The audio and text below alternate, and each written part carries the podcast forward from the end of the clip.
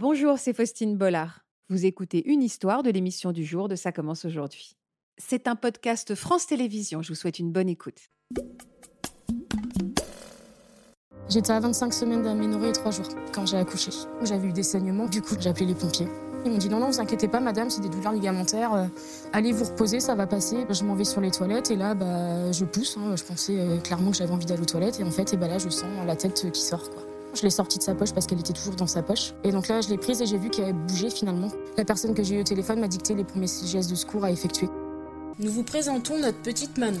Elle a 11 mois. Elle est née le 5 juillet 2022. Everything about you, things you keep into yourself. Là, vous la voyez souriante, car oui, c'est une petite fille très vive, joyeuse et surtout une petite maline. C'est une petite fille étincelante, elle nous ressemble beaucoup. On est très fiers d'elle et de son évolution au fil des mois. Elle grandit très bien et est pleine de vie.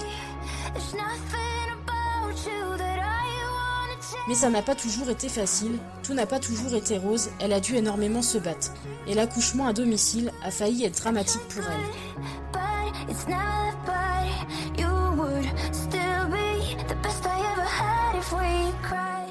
Bonjour Aurélie, bonjour Anthony. Merci d'avoir accepté de nous raconter l'histoire de votre petite euh, poupée. Vous ressentez quoi quand vous voyez ces images? Vous dites que vous revenez de loin? Oh oui, carrément, ouais. Alors Aurélie, on va remonter le fil de votre histoire pour bien comprendre comment les événements se sont enchaînés. Vous avez vu, c'est calme. hein Est-ce que vous aimez ce moment? Oui. je comprends. Alors vous, vous avez été atteinte de, de, de fibrome. On dit atteinte de fibrome? Euh, je sais pas comment. Vous avez on dit, souffert de... On dit ouais. quoi, Amina? On dit porteuse de fibrome. Porteuse de fibrome. Ouais. Euh, comment vous avez découvert que vous étiez porteuse de Euh, en fait, euh, lors d'un rapport, parce que je suis totalement symptomatique, j'ai pas de douleur, j'ai pas de saignement, donc euh, totalement asymptomatique. Et durant un rapport, en fait, où euh, là, vraiment, une grosse douleur, et j'ai dit, bah là, on va les consulter. Ouais. Et c'est comme ça qu'on s'en est rendu compte, en fait. Euh, pour ceux qui nous regardent, en effet, on peut avoir des enfants, même si on, a, on est porteur ou porteuse de fibrome. hein. Oui, Ça, c'est important de le dire. oui, oui. On peut, on peut obtenir une grossesse même quand on a des fibromes. On peut ne pas aussi. Hein. Des on fois, peut ne pas. l'utérus, 50-50, 50-50, on a dit. Mm. Voilà. Donc, en tout cas, c'était une grossesse à risque. Oui. C'est-à-dire qu'au-delà du fait de tomber enceinte, vous étiez une, une future maman fragile. Il fallait faire attention à cette grossesse. Mm. Est-ce que la grossesse s'est bien passée d'ailleurs? Euh, très compliqué, parce que du coup, les fibromes m'avaient regrossi. Donc, euh, les deux plus gros devaient faire entre 10 et 15 cm. C'est énorme. Donc, le placenta était placé dessus, et donc, du coup, euh, plus plein, euh, plein en bas de l'utérus, du coup. Donc, mon col était ouvert, donc euh, bouché par un fibrome. Qu'est-ce qu'on vous avait dit? Ah, votre, c'est un, c'est un fibrome qui, Qui bouchait bouchait le col. col, ouais. Et qu'est-ce qu'on vous avait donné comme recommandation? Euh, Vous saviez que c'était périlleux et qu'il allait falloir Oui, faire bah, en très fait, attention? le gynéco n'a pas été très, très. euh, je sais pas comment dire, pas très, très diplomate, mais euh, c'est pas, le- c'est pas le mot. Mais euh, pour lui, en fait, c'était pas viable. Et c'est soit qu'elle se faisait expulser, ou soit, euh, ou soit mourir in utero, en fait. On vous avait dit ça? Oui. Donc pour vous, euh, vous pensiez que cette grossesse n'irait pas jusqu'au bout. C'est ça. Bah, en fait, on savait qu'on avait des risques d'accouchement prématuré, mais pas, euh, pas comme ça. Les gens ne nous avaient pas expliqué ce qu'était la prématurité.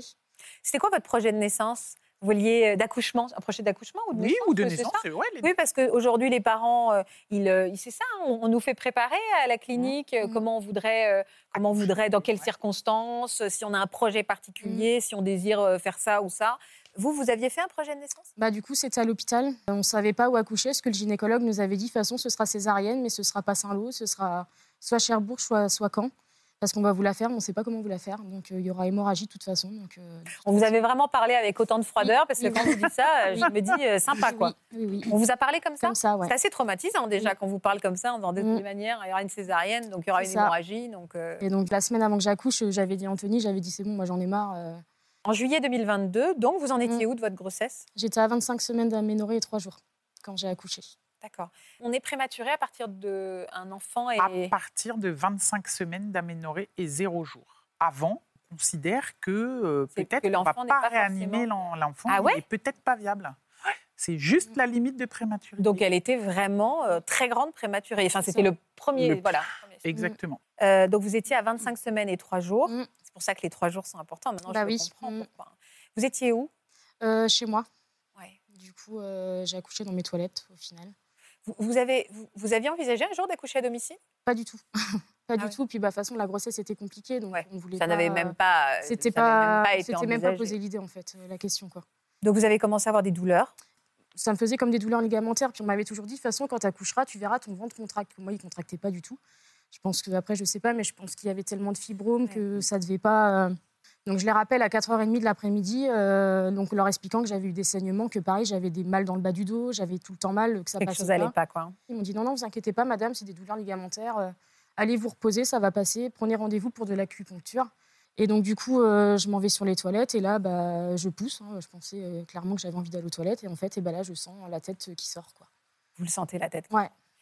Qu'est-ce que vous ressentez à ce moment-là de la- On a, Vous Bah, aviez peur? Et bah, du coup, en fait, euh, j'ai pas eu. euh, je me souviens pas trop. Je pense que j'ai pas trop paniqué, pas trop paniqué parce que je pense que c'était instinctif.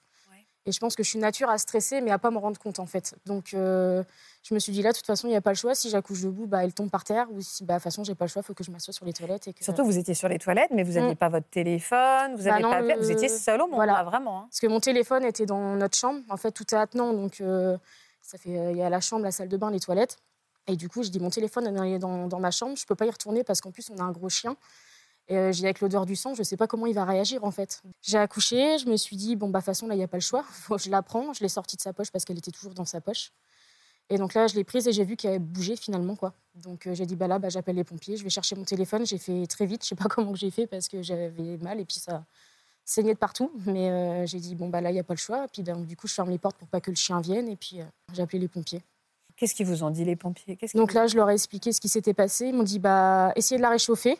Donc j'ai pris une serviette et j'ai essayé de la réchauffer. Et là, euh, la personne que j'ai eu au téléphone m'a dicté les premiers gestes de secours à effectuer. quoi. Et c'est quoi ces premiers gestes de secours? C'est le massage cardiaque. Sur un bébé de 700 grammes? Oui. Mais c'est comment? C'est comment C'est bah, en fait avec les deux doigts au niveau du thorax. quoi. Et vous arrivez toute seule? Bah, oui, Allez, y a pas le choix. euh, Bah oui, il n'y a pas le choix. Mm, pas le choix. Mais elle est comment, pardon, mais physiquement, elle, elle, elle est- elle tient, elle tient dans votre main, quoi. Bah oui, oui. Après, j'ai pas des grandes mains, mais euh, finalement, bah, j'étais, euh, j'étais assise, donc j'ai. Vous la mettez voilà, sur vous. comme ça. ouais. Et là, vous lui donnez, vous lui faites un ça. massage cardiaque. C'est ça. Puis en plus, Alors elle ouais. ils m'ont dit de la réchauffer, mais je pouvais pas parce qu'en fait, j'avais pas long de cordon, donc je pouvais même pas la mettre contre moi. Ou... Elle me dit faites-lui du, bou- du bouche à bouche, mais je dis bah je peux pas. En fait, j'avais pas assez long pour. euh, Oui, puis en plus, euh, un cordon ombilical, c'est pas hyper long. Non. Puis le bouche à bouche, c'est en vrai, c'est pas très très efficace. Mais Mm. heureusement que ça arrive pas si souvent parce que c'est vrai que c'est super impressionnant, quoi. Ah ouais. Bah, après, une- la personne que j'ai eu au téléphone était vraiment euh, top. Elle m'a vraiment bien dicté. Et, euh, et jusqu'au bout, en fait, elle m'a soutenue parce que je me souviens lui avoir dit Mais non, euh, quoi, deux minutes avant que les pompiers arrivent, euh, lui dire Mais de toute façon, ça sert plus à rien. Elle est morte. Je voyais son corps qui commençait à agoniser. Et, euh, parce qu'elle avait froid, elle a chuté à 33 degrés. Elle m'a dit Mais non, continuez, continuez. Et euh, une chance qu'elle était là. Et euh, Et le- les, les pompiers sont arrivés combien de temps après? À peu près, à peine 20 minutes après. Je dirais à peu près, ouais. Et alors, Anthony, vous, vous étiez où pendant tout ce temps-là? Au travail? Oui. Oui? Ah oui. et, euh, et qui vous a prévenu alors Alors, dès qu'elle a raccroché avec les pompiers, aussitôt, elle m'a appelé. Comment elle a formulé les choses? Parce que c'était pas du tout Bah, le moment pour accoucher. Tout simplement, elle a dit Je viens d'accoucher. Mais là, euh, bah, je savais pas comment faire. Bah ouais. Donc, bah, j'ai pris la voiture, puis je suis monté vite fait. Quand je suis arrivé, les pompiers étaient là, tout le monde était là. Mais Vous aviez conscience de la gravité de la situation, de la grande Ah ouais, ouais. prématurité, du fait qu'elle était toute seule chez vous? Ah, de toute manière, je, je voyais le pire. C'est que de perdre les deux. Perdre ma femme et ma fille. C'est ça le problème. Même après, quand ils, quand ils ont repris la route, c'était compliqué. Alors, à quel moment vous, allez pu, vous avez pu vraiment voir votre fille, euh, Euh, bah, faire sa coup, connaissance euh, ça a été assez long parce que je crois qu'on est arrivé au CHU, il devait être 21h30, 22h. Donc euh, le temps que toi t'arrives, il était quasiment 11h30, minuit. Ouais, minuit. Donc euh, moi, pendant une heure et demie dans le bloc, j'étais là, il arrive quand, il arrive quand, j'ai pas de nouvelles, qu'est-ce qui se passe Euh, Je sais même pas où est-ce qu'elle est en fait. Et donc du coup, il est venu, euh, puis en plus j'étais totalement euh, nue, quoi. J'avais juste mon soutien-gorge, donc euh, j'ai dit, il va falloir déjà qu'il m'apporte des vêtements. Il avait appelé entre deux pour savoir comment elle allait. On nous a dit, voilà, elle est remontée en service de réanimation et vous allez pouvoir aller la voir. Donc on l'a vu, il devait être minuit et demi, une heure, quoi. Qu'est-ce que vous avez ressenti? Bah, on s'est dit, bah, elle, est, elle a envie, quoi. Donc, euh, même si c'était pas gagné, on savait que ça allait être compliqué, mais euh, on s'est dit, bah, elle a tenu le choc, quoi. Donc, euh, Elle est restée combien de temps on est resté service de- quasiment quatre mois. Parce que le terme était prévu au 28 octobre, on, est, on a dû sortir le 21 de mémoire. 21 octobre, ouais. C'est ça. On est resté un petit peu plus de trois mois et demi, ouais. Mais bon, maintenant, c'est Comment votre état de santé à vous a évolué et comment son état de santé a évolué? Maintenant, en néonat, c'était compliqué parce que son intestin perforé. Donc, ils ont dû l'opérer à 14 jours de vie. On peut euh, opérer un bébé de, de, de- de 700 Mm. grammes, quoi. Oui, Les chirurgiens pédiatriques font des peur, euh. prouesses. Et les Incroyable. Alors, je leur tire mon chapeau parce que Surtout, c'est. ça m'avait fait peur parce que quand on voyait les mains du chirurgien, elles, sont, elles étaient énormes. Limite, on voyait plus Manon. Je dis, du coup, c'est lui qui va l'opérer, mais comment il va faire? Il a des grosses mains. À quel moment vous vous êtes dit que ça y est, vous étiez sortis de. Enfin Ouais, voilà, sortis d'affaires tous les trois, quoi. Ça a mis un moment, je dirais, euh, mi-septembre. Ouais. Mi-septembre, parce qu'après, elle a rattrapé des infections. Bah, les staphylocoques, c'est très fréquent aussi. Donc, c'est vraiment une fois que euh, finalement que tout a été remis en continuité, qu'on s'est dit, bon, ça fonctionne bien. Elle a paru, euh, de... on lui a enlevé le caté central. euh, bon, Ouais. c'était déjà mieux, quoi. Quel genre de, de parents vous êtes Je sais pas. Sûrement, Vous savez pas sûrement pour les meilleurs. Il n'y a pas de. Vous faites de votre mieux en tout cas. Voilà, Voilà. c'est ça. Elle a pas l'air malheureuse. Elle est...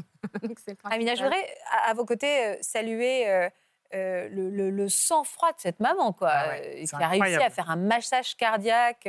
C'est, Ouais, franchement, chapeau, parce hein. que même quand on est à l'hôpital, et ça nous arrive, hein, des mamans qui ont eu le temps d'arriver à l'hôpital ou qui sont venues plus tôt en se disant j'ai mal, je vais quand même voir, et nous on dit oula, la dame va peut-être accoucher. Bon, on est en équipe, c'est notre métier, on a le matériel, on n'est pas pris en traître, on sait que l'enfant va arriver. Déjà, un petit de 700 grammes, c'est même pour nous, quoi, c'est super impressionnant. Quand il fait un arrêt cardiaque et qu'on voit les pédiatres les réanimer, les masser et tout, bon voilà. Vous, franchement, chapeau, quoi. Chapeau, j'ai rien à dire. Bah, de apparemment, plus. elle a pas eu de. Il pense qu'elle n'a pas eu d'arrêt cardiaque ni d'arrêt Ouais. respiratoire À en fait entre le temps où... où ils me l'ont prise des mains en fait. Pour eux, elle n'a pas eu d'arrêt cardiaque ni respiratoire. Au-delà de l'histoire qu'on vient d'entendre, qui est tellement touchante et émouvante, surtout quand on voit la petite Manon aujourd'hui euh, en pleine forme, quel est le danger, le danger majeur pour une maman et un bébé quand, euh, quand on accouche à domicile? Alors, faut pas confondre ce qui est rare de ce qui est grave. Hein.